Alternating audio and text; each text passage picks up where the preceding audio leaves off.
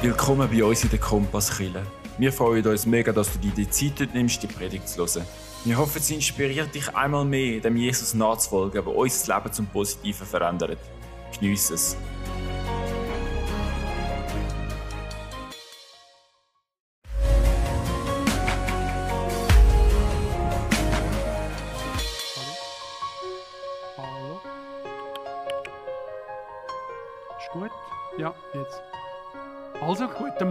Miteinander. Spezieller Morgen, auf jeden Fall für mich. So nach langer Zeit wieder einmal im Film sein, wo man immer gesehen hat am Fernsehen jeden Sonntag. Jetzt bist du selber mit drin. Es ist schön, wieder da zu sein. Die Welt ist schön an vielen Orten, speziell in unserem Land, habe ich wieder gedacht, als ich heimgekommen bin. Hat auch da sehr viel Schönes, auch in dieser Zeit, wo man mit Masken rumläuft. So viel Schönes. Aufgefallen sind mir vor allem Vögel. In den Tropen blasen Vögel oder pfeifen Vögel nicht so schön wie da. Erstaunlich eigentlich, viel schöner da. Es gibt so viele schöne Sachen. Ich freue mich auch, dass wir Gottes Wort dürfen teilen wieder miteinander heute Morgen. Äh, wir haben ja, wir sind immer lang gewesen, und ich möchte jetzt nicht viel von der Ferien erzählen, das kann man dann zu einem anderen Zeitpunkt machen, aber wir sind immer lang gewesen, wo es extrem fruchtbar war. Unglaublich fruchtbar. Wir haben gestaunt ab den Früchten, die in der Natur entstehen, jeden Tag. Bin ich echt da so weit? So einfach ein Bild von der, von der Fruchtbarkeit in der Natur, wenn man in den Urwald geht, geht laufen. Und ich habe dann das aufs Geistliche bezogen und denkt, ja, wie ist jetzt das genau mit der Frucht? Wir wissen es ja, im Wald, da geht ein Samen im Boden, er keimt und, und es wächst und es gibt Früchte. Ein Beispiel von der Frucht, unsere Ernte von einer Wanderung, wo wir sind wandern, das findet man einfach so wild im Dschungel. Die grossen sind Santolfrüchte, die, die gelben da. Dann gibt es Goldöpfel, das sind ein die länglichen gelben. Es gibt Sternfrucht, Ma äh, Avocado. Das ist jetzt von einer Wanderung, haben wir ein bisschen Früchte gebracht. Und für mich ist das Symbol, es ist alles üppig. Und ich hätte gern das Bild von der Kompasskirche in Stefan, dass die Frucht trägt, dass die so wunderschöne Frucht hervorbringt. In der Natur passiert das alles selber. Da geht wieder mal eine Frucht ab, dann hat es ein paar Fruchtflüge, kommt einmal ein Keim raus und es wächst und es gibt vielfach Frucht. Eine Frucht geht ab und es, es kommen fast hunderte kommen daraus raus. Und das möchte ich eigentlich mit euch ein bisschen anschauen heute Morgen. Ja, wie ist das im geistlichen Bereich? Es ist nämlich gleich. Auch im geistlichen Bereich muss ein Samen gesät werden, der muss keimen, dann geht er auf und dann gibt es Frucht. Sehr ähnlich wie in der Natur. Ich wünschte mir so einen Dschungel da in, der, in Stäfen, wo so viele Früchte wachsen, eben geistliche Früchte natürlich. Aber wie funktioniert jetzt das genau mit dem Säen und dem Ernten? Das ist auch das Thema der Predigt heute Morgen, nämlich das Prinzip von Saat und Ernte gemäß der Bibel. Wie funktioniert es jetzt genau? Und welchen Anteil haben wir da als christliche Bauern, die, die aussäen? Das möchte ich mit euch ein bisschen beleuchten. Die Bibel hat nämlich eine ziemlich klare Vorstellung, wie das funktioniert. Nachdem das Flut zurückgegangen ist zu Noahs Zeiten, ist ja die Arche, sagt die Bibel, auf dem Berg Ararat aufgelaufen. Ich war vor 30 Jahren in der Osttürkei, ich habe die Arche gesehen. Mindestens sagt man, es sei die Arche. Es gibt so eine riesige Felsformation, Abmessung von der Arche, ein Fels, der ausgeht wie ein Schiff, am Fuß vom Berg Ararat. Nicht auf dem Berg oben. Und es ist wirklich sehr plausibel, das ist die Arche Noah. Amerikaner haben geforscht und haben gesagt, das ist versteinertes Holz. Es ist plausibel, dass die Arche dort ist. Ich habe sie am Fuß gesehen vom Ararat. Die Bibel sagt, es ist auf dem Berg Ararat. Wahrscheinlich hat die Bibel recht. Aber etwas Interessantes ist passiert zu dieser Zeit von Noah. Und ich nehme an, das ist euch noch nie aufgefallen in der Bibel. Wo erzählt wird, dass der Noah aussteigt mit seinen Tieren und mit seiner Familie, führt Gott ein Selbstgespräch. Ist euch schon aufgefallen, dass Gott ein Selbstgespräch geführt hat zu Noahs Zeiten? Ganz interessant, was er sagt. Die Bibel sagt, dass Gott die Wort in seinem Herz geredet hat. Also eine kleine Klammerbemerkung. Wie kann ein Mensch wissen, was Gott in seinem Herz bewegt? In der Bibel steht es. Aber Gott führt ein Selbstgespräch und sagt, solange die Erde steht, soll nicht aufhören Saat und Ernte, Frost und Hitze, Sommer und Winter, Tag und Nacht. Gott beschließt in seinem Herz so soll es sein. Wenn man sät, dann kann man nachher auch ernten. Gott hat das zu Noahs Zeiten beschlossen und gesagt, das wird so lange so sein, wie es die Welt gibt. Das heißt, Wir wissen das alle, wenn du einen Samen in die Erde pflanzt, dann wird er wachsen und er wird sich vervielfachen. Nimm zum Beispiel ein Maiskorn, das ist ein sehr kleines Sämli, das gibt ein oder zwei Keime, die rauskommen und dann gibt es ein oder zwei Pflanzen und an jeder Pflanze gibt es einen Maiskolben, der hat 5 bis 800 von diesen Körnern. Also eine unglaubliche Vervielfachung. Das Prinzip hat Gott festgelegt zu Noahs Zeit. Es soll so sein, solange die Erde existiert. Ein Samen wird vervielfacht, wenn er in gute Erde kommt. Also solange wir sehen, dass es Tag und Nacht gibt, können wir davon ausgehen, wenn wir einen Samen in die Erde tun, gibt es auch eine Vervielfachung, gibt eine reiche Ernte. Und jetzt ist ganz interessant in der Bibel zu schauen, mit was dann die Bibel äh, den Samen vergleicht oder was noch als Samen angeschaut wird aus Gottes Sicht. Da geht es nämlich nicht um den pflanzlichen Samen, sondern es geht um andere Samen. Das Erste, wo die Bibel von, von Samen redet, ist Gottes Wort. Die Bibel sagt, Gottes Wort ist ein Samen und der ist da zum Aussehen. Im Markus Evangelium sagt Jesus im Gleichnis vom Sämann, der Sämann sät das Wort. Wird also mit einem Pflanzensamen verglichen. Und weiter sagt Jesus von dem Samen, dass er nur dann Frucht bringt, wenn er auf guten Boden fällt. Die hören das Wort, das ist der gute Boden, und nehmen es an und bringen Frucht, einige 30-fach und einige 60-fach und einige 100-fach. Also eine Vermehrung, eine Vervielfachung. Das hat Gott so wollen. 30-fach, 60 oder 100-fach. Beim Maiskorn ist es sogar 5 bis 800-fach. Aber das Prinzip ist das Gleiche. Auch wenn wir den Samen ausstreben vom Wort, dann gibt es eine Vervielfachung, dann bewegt es etwas im Leben der Menschen. Und das machen ja nicht wir, die aussehen, sondern das macht dann eben Gott. Und das mache ich eigentlich auch heute Morgen. Ich versuche wieder den Samen auszustreuen. Die einen sind empfänglich für den Samen, bei denen bewirkt es etwas, da keimt vielleicht etwas. Und andere sind vielleicht heute nicht in der Form, dass sie es aufnehmen. Doch, Vater im Himmel, ich möchte dich bitten, dass du heute gerade alle berührst heute Morgen, dass du mit deinem Geist kommst, dass du uns wirklich motivierst zuzulassen, dein Wort zu hören, dein Wort zu vernehmen. Hilf uns, dass wir alles auf die Seite legen können, was dich nicht meint, Herr. Und mach unsere Herzenstüren offen, damit der Samen, der heute Morgen gesät wird, wirklich Frucht bringen Ich danke dir, Jesus, dass du das vermagst zu tun. Amen. Also wir sehen es, der erste Punkt. Die Bibel vergleicht Gottes Wort mit dem Samen. Die zweite Vergleich, wo die Bibel sagt, sind die menschlichen Worte, die wir aussprechen, also die Worte, die wir in unserem Alltag sagen, zueinander, aneinander sagen, das ist auch ein Samen. Das heißt, alles, was aus unserem Mund rauskommt, bringt eine entsprechende Ernte.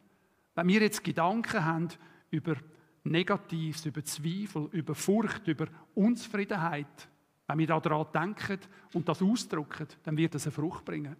Keine gute Frucht. Wenn wir hingegen gute Worte sprechen, positive Worte von der Liebe, von der Freude, von der Ermutigung, von der Hoffnung, dann bringen auch diese Worte Frucht.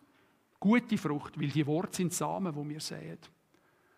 Der Dani hat also die letzte Woche gesagt, dass er etwas am schwierigsten findet, dass man seine Gedanken kann beherrschen kann.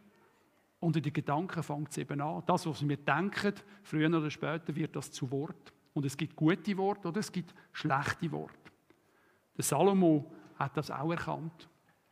Und er sagt, heilende Worte helfen zum Leben. Die guten Worte bewirken etwas Positives. Böswilliges Reden zerstört jeden Lebensmut. Also offensichtlich sind menschliche Worte, die wir sehen unter uns, sind auch Samen, die eine Frucht bringen. Und darum nochmal, sag dir bewusst, dass jedes Wort, das du sagst, im Gedanken anfängt. Wenn du böse Gedanken pflegst und zulässt, dann kommen wahrscheinlich keine guten Worte raus. Der Dani hat das sehr gut geschildert am letzten Sonntag und darum möchte ich nochmal sagen, sag dir dem bewusst und pass auf auf deine Gedanken. Der Luther hat das auch erkannt. Und der Luther hat einmal festgestellt, wie man nicht wehren kann, dass einem die Vögel über den Kopf fliegen, aber wohl, dass sie auf dem Kopfe nisten so kann man auch bösen Gedanken nicht wehren, aber wohl, dass sie in uns einwurzeln. Lass den Teufel nicht deine Gedanken bestimmen. Weise böse Gedanken bewusst von dir fort, verscheuche diese schwarzen Vögel. Also für den Luther ist klar gewesen, böse Gedanken, da können wir nichts dafür. Die kommen einfach in unser Leben hinein. Aber du kannst verhindern, dass sie dich prägen, dass sie in die Raum bekommen. Er sagt, weise es weg, lass nicht zu, dass sie ein Nest bauen in deinem Kopf.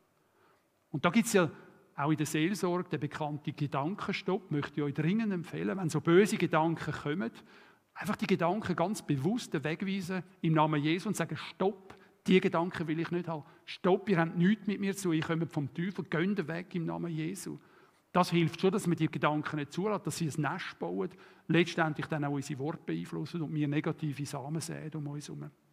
Der Jakobus sagt, widersteht dem Teufel, so flieht er vor euch. Das wäre so ein Widerstehen. Böse Gedanken gar nicht zulassen. Ich kann nichts dafür, wenn die kommen. Der Luther hat das auch gesagt. Aber ich kann etwas dafür, wenn es zulässt wenn er, wenn er zulässt, dass es Nest baut in eurem Kopf. Das Prinzip von Saat und Ernte wird also in der Bibel mit guten und schlechten Menschenworten in Verbindung gebracht. Auch dort funktioniert es wie der Natur. Wenn ein schlechtes Wort sagst, erntest ein paar andere ungute Sachen. Dritter Punkt. Daten, die wir Menschen tun, das, was wir machen, Gutes oder Schlechtes, wird auch als Samen bezeichnet. Der Paulus schrieb, der Galater, irrt euch nicht, Gott lässt sich nicht spotten, denn was der Mensch sät, das wird er ernten. Und der Ausspruch, den ihr ja gut kennt, nehme ich an, bezieht sich auf die Taten, die wir tun. Im Vers 9, zwei Vers weiter, sagt er nämlich, lasst uns aber Gutes tun, eben die Taten, und nicht müde werden, denn zu seiner Zeit werden wir auch ernten, wenn wir nicht nachlassen. Also wenn wir gute Taten tun und beharren die guten Taten, werden wir ernten. Gut. Also Taten sind Samen, die wir sehen, die auch eine Ernte hervorbringen, eine Vervielfachung. Jesus warnt auch an einem gewissen Punkt im Neuen Testament vor den falschen Propheten und sagt, die falschen Propheten erkennen er an ihren Früchten, an ihren Taten, der guten und der schlechten. Da, so könnt ihr erkennen, ob das ein guter Baum ist. So bringt jeder gute Baum gute Früchte, aber ein fauler Baum bringt schlechte Früchte. Der dritte Punkt, wo die Bibel das Prinzip von Saat und Ernte sagt, ist gültig bei menschlichen Daten. Ein vierter Punkt ist interessant. Die Bibel vergleicht uns selber als Menschen auch als Samen. Zum Beispiel im Gleichnis vom Unkraut und vom Acher. Wo Knechte auf dem Acher den Weizen gesehen haben, sie gleichzeitig gesehen, dass Unkraut wächst. Und sie sind dann daher fragen, ja, aber hast du nicht gute Samen auf den Acher gesehen? Warum wächst jetzt da auch noch Unkraut? Und der Herr antwortet, das hat ein Find gemacht. Und Jesus erklärt dann das Gleichnis, und zwar erklärt es wie folgt. Der Acker ist die Welt, der gute Same, das sind die Kinder Gottes. Das Unkraut sind die Kinder des Bösen. Wenn Gott also möchte eine bestimmte Region auf der Welt beeinflussen, wenn er möchte einen bestimmten Personenkreis erreichen, dann kann er auch Menschen aussäen. Gönnt und verkündet das Evangelium. Er säet Menschen aus. Aber der Teufel macht es gleich. Es wird immer Menschen haben, die dagegen wirken, dort, wo wir wirken für Gott. Und so sät Gott einzelne Menschen, mehrere Menschen aus in gewisse Regionen, um eine Veränderung zu bewirken, um eine Vervielfachung von seinem Gedankengut zu bewirken. Und das funktioniert, genau gleich wie in der natürlichen Welt. Wenn Menschen gehen und erzählen, auf Gott hinweisen, dann können sie damit rechnen, dass eine Ernte wird entstehen. Das Prinzip hat Gott festgelegt. Und darum bezeichnet die Bibel auch Menschen als Samen. Und ein letzter Punkt, wo auch noch als Samen angeschaut wird, das ist im Hinblick auf das Geld, das wir investieren. Auch das wird als Säen gesagt, wo nachher eine Frucht entsteht daraus. Wenn also du in Gottes Gemeinde investierst, dann pflanzest du einen Samen. Und aus dem Samen kann Frucht entstehen. Im zweiten Korintherbrief spricht Paulus zu der Gemeinde in Mazedonien. Mazedonien hat eine arme Gemeinde die sind nicht so betucht gewesen. Und er hat sie gelobt, wie sie viel gespendet haben. Sie haben Geld gegeben. Und er sagt das den Korinther. Warum sagt er das, der Korinther? Um sie zu motivieren und zu sagen, hey, schaut mal, die aus Mazedonien, die gar nichts haben, und ihr, die so viel habt, die haben dann fast, fast, fast alles gegeben im Fall. Ich möchte euch motivieren, dass ihr auch gebt, ihr, die besser dran sind. Das war seine Argumentation. Und für was hat er Geld gesammelt? Für die Gemeinde in Jerusalem. Der Gemeinde in Jerusalem ist nicht gut gegangen, die sind verfolgt worden, die haben darum Mangel gelitten. Und er hat gesagt, komm, wir müssen die unterstützen in Jerusalem. Macht auch mit, ihr aus Korinth, die in Mazedonien. Die haben viel gegeben, obwohl sie nichts haben. Seht aus, tun euer Geld in die Gemeinde investieren. Er sagt zu den Korinther, wer da kärglich sät, der wird auch kärglich ernten. Also Zusammenhang zwischen Säen und Ernte. Und wer das sät im Segen, das heißt reichlich, der wird auch ernten im Segen. Ein jeder, wie er sich im Herzen vorgenommen hat, nicht mit Unwillen oder aus Zwang, denn einen fröhlichen Geber hat Gott lieb. Gott aber kann machen, dass alle Gnade unter euch reichlich sei, damit ihr in allen Dingen alle Zeit volle Genüge habt und noch reich seid zu jedem guten Werk. Ein, ein langer Satz, aber wenn man gut hört, ist es eigentlich nicht so kompliziert. Es hat einen Zusammenhang zwischen dem bünzlig aussehen oder grosszügig sehen, dann gibt es nämlich auch grosszügige Ernte. Und wir sollen keine Angst haben, dass wir wegen dem Mangel haben, weil wir etwas weggeben. Sondern er sagt, Gott kann machen in seiner Gnade, dass es euch nie mangelt, dass ihr in allen Bereichen immer genug habt. Und glaube, die Bereiche sind nicht nur die Finanzen. Wenn du Freude weitergibst, wenn du Frieden weitergibst, Hoffnung, Liebe weitergibst, Zeit, dann musst du nicht Angst haben, es mangelt dir, wie Gott kann dir geben, dass du immer genug hast. Wir dürfen nicht uns zurückgeben im Gehen oder im Aussehen, weil wir Angst haben, nachher haben wir zu wenig. Das sagt er ganz klar. In Gottes Gnade ist so groß, die kann euch alles geben, dass ihr nie einen Mangel habt. Also das Prinzip vom Sehen auch im materiellen, finanziellen Bereich, das gilt auch, dass wenn man sieht, dass man auch etwas erntet, dass die Sache multipliziert wird. Salomo, das war schon ein, ein Kogen gescheiden, ein Gescheiden gewesen. Das habe ich jetzt da, da habe ich euch schon gelesen. Er hat gesagt, Freigebige werden immer reicher. Der Geizhals spart sich arm. Wenn du mit anderen teilst, wirst du selbst beschenkt. Wenn du den Durst anderer stillst, lädt man dich auch nicht verdursten. Genau das. Du musst keine Angst haben, dass du, wenn du gibst, wenn du investierst, dass du nachher einen Mangel hast. Sondern Gott sorgt dafür, dass du ihn genügend hast. Es gibt also fünf Bereiche, wo das Prinzip, wo Gott für alle Ewigkeit festgelegt hat, solange der dann existiert mindestens, wo das Prinzip von Saat und Ernte gilt. Und das sind die fünf. Wenn wir den Samen, Gottes Wort aussehen, dann können wir eine Ernte erwarten. Wenn wir etwas sagen, dann, dann gibt es eine Ernte. Die kann leider auch negativ sein, je nachdem, was wir sagen. Wenn wir helfen, dann gibt es eine Ernte. Wenn wir, wenn wir nicht helfen oder nicht tun, gibt es auch eine Ernte. Die ist dann auch nicht positiv. Wenn Menschen neu hingehen und sich einsetzen, dann tut sich das vervielfachen, was sie machen. Und das Geld kann sich auch vervielfachen. Nicht in dem Sinn, dass wenn wir 10 Franken geben, wir nachher 100 bekommen. Das darf auch nicht die Erwartung sein. Ihr merkt alle, das wäre ja nicht sehr christlich, nicht im Sinn, denke ich, von Gott. Jetzt möchte ich in einem zweiten Punkt ein paar Aspekte beleuchten. Ja, wie gehen wir jetzt um als Seeleute? Seefrauen, Seemänner, ich weiß nicht genau, wie man sagt, aber wie, mit welcher Haltung sollen wir säen? Wir erwarten ja eigentlich alle Frucht. Wir würden kein Alpha Live machen, wenn wir nicht über die Frucht erwarten. Wir hätten nicht so eine grosse Kille, wenn wir das Gefühl hätten, da hat niemand mehr Platz. Wir erwarten ja Frucht. Aber was kann uns jetzt helfen, damit wir es so sehen, dass dann auch ähm, etwas wächst? Ein Punkt ist einmal, es geht in der Landwirtschaft gleich wie im geistlichen Bereich. Wenn nichts ausgesät wird, dann wächst auch nichts. Und es wird nicht einfach automatisch gesät. Da muss irgendjemand muss, muss etwas an die Hand nehmen, muss rausgehen, muss auf den Acker gehen und er muss aussehen. Und im geistlichen Bereich ist das gleich. Das passiert nicht automatisch. Ich, es braucht einen gewissen Aufwand von mir, es braucht einen gewissen Einsatz, vielleicht auch eine gewisse Mühe. Aber Säen passiert nicht einfach so, sondern Säen tun wir. Wir sind die geistlichen Landwirte, die säen sollen. Das braucht einen gewissen Aufwand. Aber es ist auch eine gewisse Erleichterung dabei, wenn ich einmal mal gesät habe, dann kann ich höchstens noch begüssen, aber wachsen lassen kann ich es dann nicht mehr. Das muss ich dann auch nicht mehr. Das ist dann nicht in meinen Händen. Säen ist in meinen Händen. Das Wachsen lassen, das macht dann der Herr. Ich möchte vier Punkte als Ermutigung, hoffentlich ein bisschen als, äh, auch als Empfehlung weitergeben. Ähm, ich habe ja die vier Buchstaben vom, vom Samen genommen. Same. Also der erste Punkt, wo ich etwas sagen darüber ist über das Säen. Dann über das Anregen, was sollen wir anregen?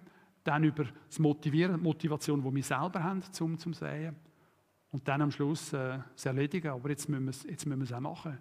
Nicht einfach davor reden. Also der erste Punkt, S von Samen steht für Säen. Der Samen nützt niemandem, wenn er einfach rumliegt. Der Samen muss in fruchtbare Erde kommen. Das nutzt, sonst nützt er nichts, da kann auch nichts wachsen. Denken wir daran, Gottes Wort wird als Samen bezeichnet.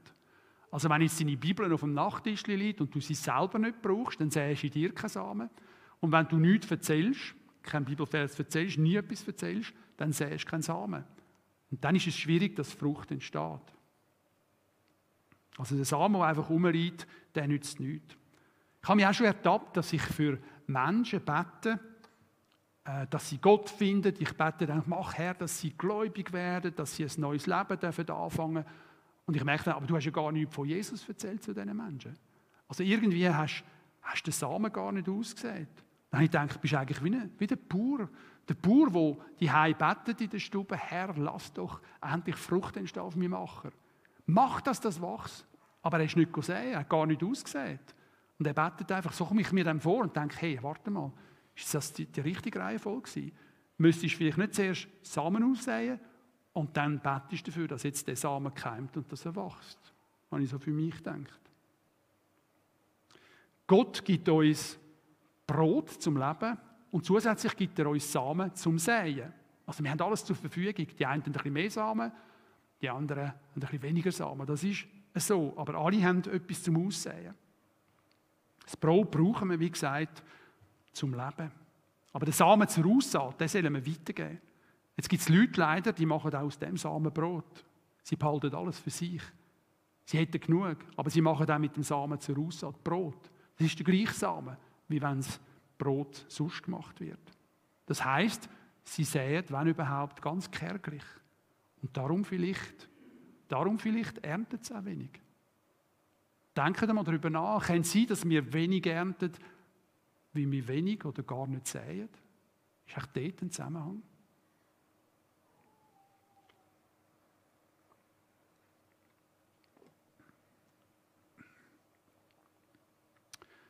Während unserer Auszeit hier in den Tropen haben wir zwei Frauen kennengelernt aus Israel.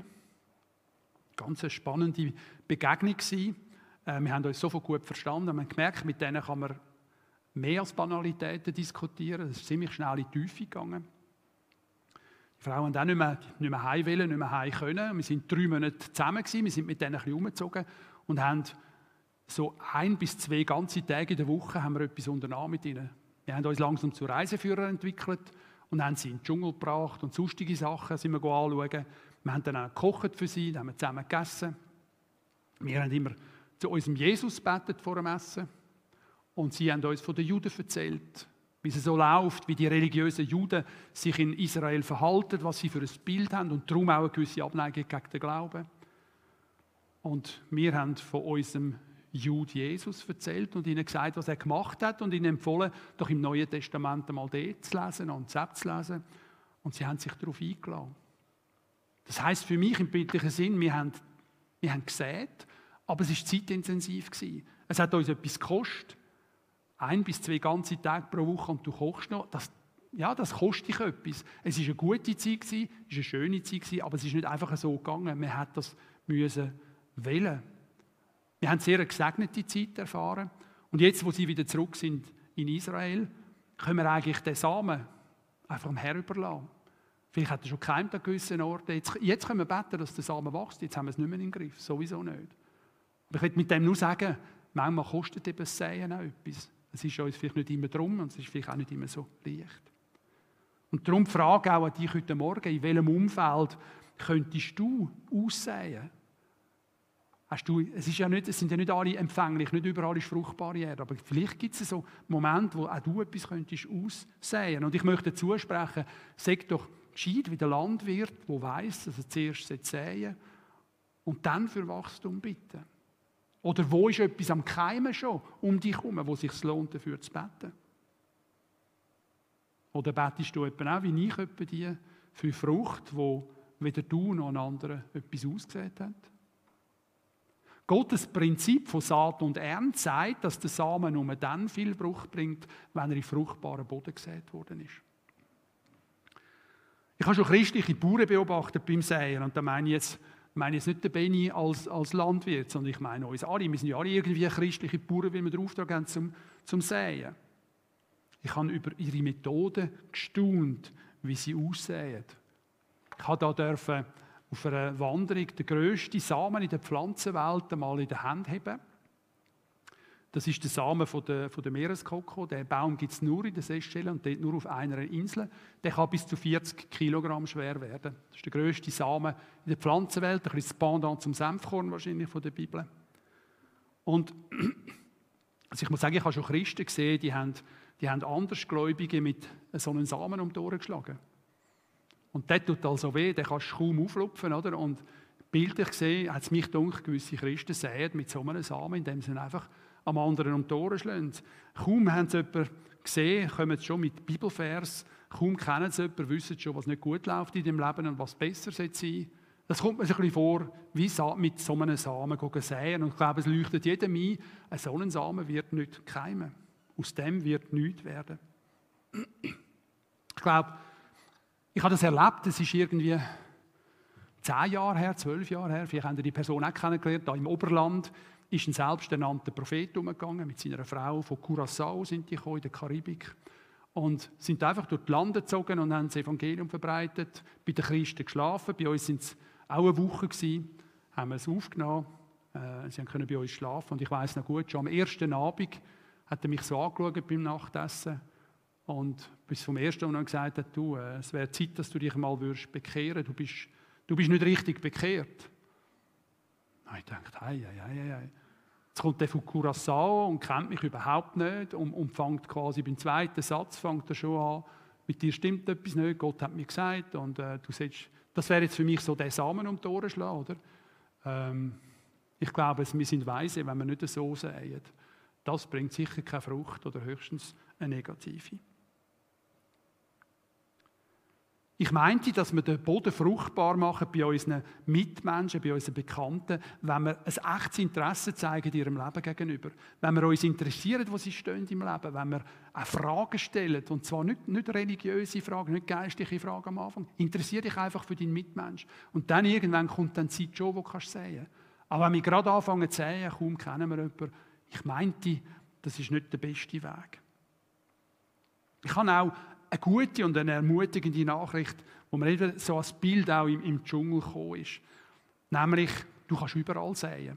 Es gibt überhaupt kein, kein zerstörtes Leben, wo, wo nicht etwas Neues könnte gedeihen. Das ist für mich so das Bild, der Ausdruck, oder ein völliges Wrack. Dein Leben ist, dein Leben ist irgendwie kaputt, da ist alles schief gelaufen, das läuft überhaupt nicht mehr. Und ist unglaublich, was Jesus machen kann. Da, da innen kann es wieder anfangen zu sprießen, es kann wieder anfangen zu grünen und ich bin sicher, das Wrack ist in sechs Monaten, in einem Jahr nicht mehr zu erkennen. Das ist völlig überwachsen, es ist einfach ein Pflanzenständer geworden und die Natur hat das alles wieder übernommen. Also es gibt keine hoffnungsvolle Fälle. Der Samen von Jesus Christus, der kann, der kann überall wieder aufblühen, der hat eine unglaubliche Kraft. Und was wir gesehen haben, in den Tropen, wir haben viel so Wracks gesehen, unglaubliche Sprengkraft. Also das wissen wir ja von da bei uns, das kann Beton sprengen, das, das kann alles sprengen. Und da, man sieht oft Urwälder, die dann so komische Formen haben. Und man weiß genau, darunter hat es entweder einen, einen abgestorbenen Baum, der dann einfach nur noch Pflanzenstände wird, oder dann da, das gibt dann auch so ein schönes Gebilde. Es gibt keine hoffnungslose Fälle. Wenn wir sehen, den Samen vom Evangelium, dann kann das überall sprießen und kann neues Leben bringen. Eine andere Art zu sehen, ist, dass wir unser Geld in die Gemeinde investieren. Es ist ja so, dass liebe Geschwister von mir, die ich überhaupt nicht kenne, vor x Jahrzehnten Land gekauft haben. Sie haben eine Kirche aufgestellt, ein Alterszentrum aufgestellt. Sie haben gesehen, sie haben ihr Geld gesehen, ihr persönliches Geld gesehen und das hat Frucht gebracht. Und ich bin nur ein Teil von dieser Frucht, von, von Leuten, die gesehen haben, die ich überhaupt nicht kenne. Und vielleicht siehst auch du, indem du hilfst, dass wir unsere Kosten können tragen da in der Gemeinde, in der Kompasskirche, auch du siehst dein Geld aus, damit wir all die Unkosten können tragen können. Ich persönlich bin eine Frucht von der Großzügigkeit von meinen Vorfahren. Und ich glaube, du kannst es gleich sagen. Hätte es deine Vorfahren nicht gegeben, mit, ihrem, mit ihrer Liebe zu Gott, mit ihrem Invest an Zeit, an Geld, dann wärst du vielleicht auch nicht da. Ich bin eine Frucht nur von der Großzügigkeit von meinen Vorfahren. Das wäre zum S gewesen, zum A vom Samen anregen. Ähm, ich glaube, wir sollten anregen, dass wir Menschen motivieren, um über die wichtigen Lebensfragen nachzudenken. Woher kommen wir? Wohin gehen wir? Warum sind wir da? Ich kenne die Fragen. Viele stellen sich die, auch wenn sie nicht gläubig sind. Vielleicht können wir Menschen anregen, dass sie sich über diese äh, Fragen mal wirklich ernsthaft Gedanken machen. Der Alpha Life ist ja eine wunderbare Gelegenheit, um sich die Fragen zu stellen und eben auch Antworten überzukommen. Also ich möchte euch da wirklich anregen, dass ihr anregt, dass Menschen in den Alpha Life kommen und die Fragen sich endlich mal stellen. Und nicht irgendwie die Fragen überhäufen mit viel Arbeit und viel Freizeit und dass man sich die gar nicht stellt. Das soll eigentlich auch eine Motivation sein für uns, warum dass wir uns einsetzen, warum dass wir auch versuchen, anderen Menschen zu Jesus zu helfen. Wir sehen, damit Menschen das Geschenk von Gottes Gnade ernten können. Das wäre eines der Ziele. Dritter Buchstabe wäre M für motivieren. Und da geht es darum, was haben wir für ein Motiv? Was haben wir für ein Motiv eigentlich, um Jesus zu verkünden? Ich glaube, das eine ist, dass wir Gott lieb haben, dass wir Gott gehorsam sein wollen, aber dass wir auch Mitmenschen lieben und dass es uns nicht gleich ist, wenn sie den Weg mit Jesus nicht finden. Das soll eine Motivation sein für uns. Und eine andere Motivation, dass wir Jesus nachahmen wollen. Er ist der großzügigste Mensch, den es je gibt. Und wenn es ums Gehen geht, dann ist er ein wunderbares Vorbild. Ich glaube, das soll unsere Motivation sein, dass wir ihn nachahmen dass wir, ja, wenn sie wie er. Da gibt es natürlich ein kleines äh, göttliches Spannungsfeld. Verheißung ist ja, wenn wir reich sehen, dass wir auch reich ernten. Jetzt können wir sagen, ja, wir sehen, damit wir reich ernten haben. Und das sollte natürlich nicht Motivation sein, dass wir aus dem rausgehen, weil wir viel zurückerwartet sondern wir sollen sehen aus Dankbarkeit. Wir sollen sehen, wie wir Gottes Willen tun wollen, weil wir wollen, dass andere Menschenleben verändert werden. Aber Gott hat jetzt einmal das Prinzip festgelegt, dass wenn man sieht, dass es eine Ernte gibt, also können wir erwarten, wenn wir gehen, dass wir etwas ernten. Das ist einfach so, das ist seine Idee, das ist sein Prinzip. Es ist ein bisschen so wie der, wie der Bauer wieder, jetzt nehme ich den Bauer, der wirklich auf den Acher geht, der hat, er hat ausgesät, und er ist befugt und berechtigt zu erwarten, dass es eine grosse Ernte gibt. Das ist festgelegt durch Gott. Es ist ja nicht so, dass der Bauer ausgesät hat und dann geht er einmal so alle drei Wochen mal auf den Acher und sagt, ah, schau mal, da, da wächst ja etwas. Was mache ich jetzt? Jetzt müsste ich noch einen Traktor kaufen, dass ich das ernten kann. Müsste noch eine Schür bauen vielleicht. Nein, es ist ja so, dass die Schür ist ja schon da und der Traktor hat gekauft. Warum? Weil er erwartet, dass es eine Ernte gibt. Und das ist legitim. Jetzt im übertragenen kann ich sagen, ja, unsere Schür ist auch gebaut, also wir haben noch viel Platz. Da können wir noch, da können wir noch lagern, oder? Das ist viel Platz. Der Traktor ist vielleicht der Alpha-Life-Kurs. Den haben wir auch schon gekauft oder den haben wir schon erworben, weil wir erwarten, dass es gibt und das ist legitim. Das ist Gottes Prinzip. Wenn du reichlich säst, dann darfst du eine Ernte erwarten. Und es ist so, auch, wenn wir grosszügig geben, an Zeit, an Liebe, an Mitgefühl, an Gottes Wort und Geld, dann dürfen wir eine Frucht erwarten. So hat es Gott versprochen. Vierte Buchstabe, der letzte, das ist das E, wo für erledigen steht. Das bedeutet, dass wir jetzt säen und nicht morgen und nicht übermorgen. Na, mal, morgen auch und übermorgen auch. Aber jetzt säen mit dem Samen, wo wir jetzt haben. Und nicht warten, bis wir mehr haben oder bis wir meinen, ja, jetzt habe ich genug Samen, jetzt kann ich aussehen. Nein, säh jetzt mit dem Samen, wo du hast. Und da haben wir definitiv nicht alle gleich viel. Vielleicht auch nicht alle die gleiche Qualität von Samen. Aber jeder hat einen Samen, den er aussehen kann. Der Paulus sagt das Das ist jetzt der letzte Bibelvers, ist aber auch der komplizierteste. Das sage ich jetzt schon, ich versuche, es ist ein bisschen kompliziert, hoffentlich mögt ihr noch, es ist jetzt ist eine Weile gegangen, jetzt kommt, jetzt kommt noch der, der schwierigste Bibelvers, aber der Paulus redet wieder zu den Korinther und sagt, und damit gebe ich einen Rat. Super, die Bibel ist ja voll Ratschläge und ich bin sehr dankbar, haben wir Empfehlungen und Ratschläge.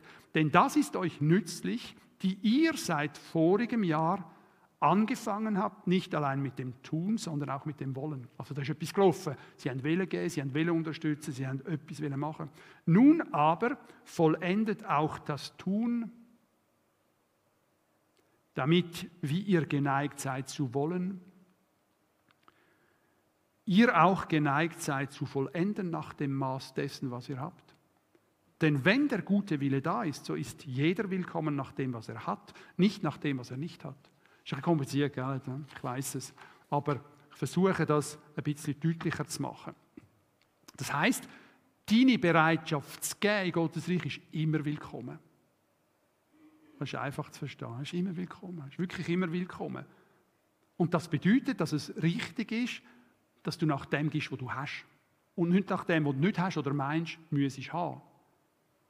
Du kannst das geben, was du hast. Und du denkst vielleicht, das ist viel weniger als der, was der andere hat. Und wenn ich so viel hätte wie der andere, erst dann würde ich geben. Nein, so ist es nicht. Gib das, was du hast. Zeit, Geld, was immer auch. Fähigkeiten. Gib das, was du hast.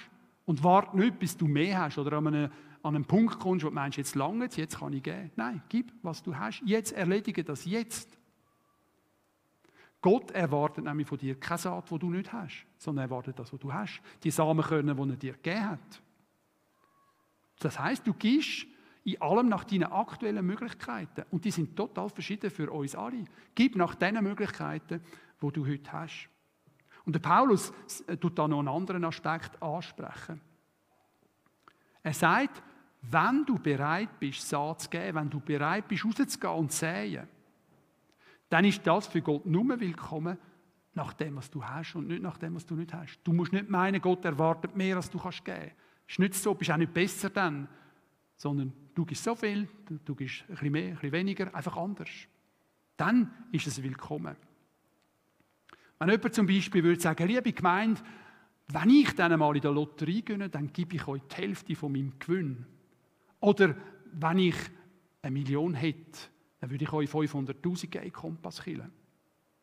Ja, das, das wäre natürlich schon schön, aber, aber es ist nicht willkommen.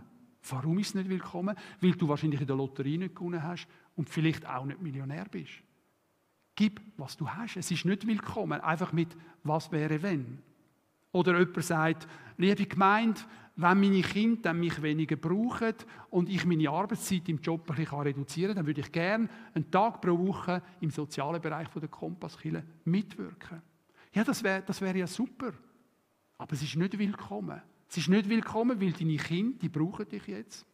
Und du bist sehr ausgelastet mit deinem Job. Du sollst geben, was du hast, was du jetzt hast und nicht das, was du nicht hast. Das ist nicht willkommen. Gott verlangt nur das, was du kannst geben im Moment.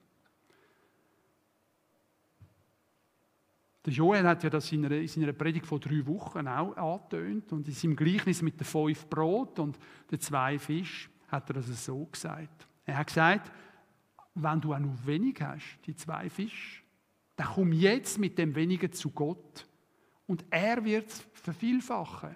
Er ist der Vervielfacher. Er braucht nämlich genau die Gaben, von denen du meinst, sie seien zu gering, um eine Vielzahl damit zu segnen. Gott ist ein Vervielfacher. Das hat der Joel sehr gut gesagt. Du kannst wirklich mit dem kommen, was du hast, und es ist Gottes Problem, das zu vervielfachen. Vielleicht macht er aus einem 5 bis 800, wie beim Mais. Hast du nicht im Griff. Aber er kann es machen mit einem. Kurz zusammengefasst zum Schluss. Ich lade dann das Slide ein Moment stehen, dass ihr auch noch darüber nachdenken könnt. Säh den Samen von Gottes Wort. Den Samen von deiner Liebe, von deiner Freude, von deiner Hoffnung aus, dort, wo du kannst um dich herum. Und sag dabei gescheit wie ein Bauer, der weiss, wenn ich nicht sähe, ist die Chance gering, dass es Ernte gibt. Oder Unkraut auf jeden Fall, aber das wollen wir ja nicht. Zweiter Punkt, reg doch Menschen in deinem Umfeld an, sich die wesentlichen Fragen zum Leben zu stellen. Erzähl, erzähl ihnen von deinen Erfahrungen mit Jesus, was du so Positives erlebt hast, dank deinem Glauben. Sei motiviert durch Dankbarkeit und Gehorsam Gott gegenüber, um etwas zu sagen. Und deine Motivation soll auch sein, dass du Jesus nachahmen willst. Er, der immer grosszügig gegeben hat. Und dabei darfst du wissen, es wird eine reiche Ernte folgen. Eh erledige die Aussaat mit dem Samen, wo du jetzt hast. Und warte nicht auf mehr Saatgut, warte nicht auf mehr Gaben, nicht auf mehr Fähigkeiten, warte nicht auf mehr Zeit, sondern gib Gott, gib der Gemeinde das, was du jetzt hast. Auch wenn du meinst, es sei zu wenig. Gott vervielfacht deine Saat und er sorgt dafür, dass Frucht gedeiht. Und das alles nach dem Prinzip von Saat und Ernte, wo Gott damals zu Zeiten Noahs in einem eigenen Gespräch, in seinen Gedanken, in seinem Herzen festgelegt hat und gesagt hat, das gilt, solange die Erde besteht. Solange dass es Tag und Nacht gibt, gilt das. Und wenn es heute Abend dunkel wird und morgen morgen früh wieder hell, dann weißt du, das Prinzip von Saat und Ernte gilt immer noch. Das großzügige Aussaat reiche Ernte garantiert. Und dass du da dabei selber nie wirst zu kurz kommen. Amen. Ja, Herr, ich möchte Danke sagen, dass du uns begleitest auf dem Weg vom Sehen, dass du uns den Mut machst, dass wir wirklich gern das, was wir haben und dass du uns auch immer wieder sagst, Jesus, es, es ist genügend, das, was jeder Einzelne bekommen hat. Wir müssen nicht auf den anderen schauen, wir müssen nicht das wählen, was der andere hat, sondern gib uns den Mut, gib uns Kraft, gib uns den Willen und Freude, das auszusehen, mit dem du uns beschenkt hast, Jesus. Und ich danke dir so sehr, dass du der bist, der vervielfacht, der, der es wachsen lässt. Du bist, das, du bist der, der das kann. Das ist nicht unser Bereich, Herr. Und ich bin so froh, dass das uns entlastet, dass wir wirklich die Saat, die ausgestreut ist, dürfen in deine Hände lassen und wissen, du sorgst für Wachstum. Möchtest du es da tun, in unserer Umgebung, in unserer Kirche, Herr. Ich danke dir vielmals dafür. Amen. Wie gut ist es doch immer wieder von unserem Jesus zu hören und über ihn nachzudenken. Wenn du Fragen hast, Gebet willst oder einfach gute Gemeinschaft suchst, dann melde dich bei uns im Internet, auf Social Media oder live in der Kompasskille am Sonntag am Morgen um 10 Uhr. Bis gesegnet.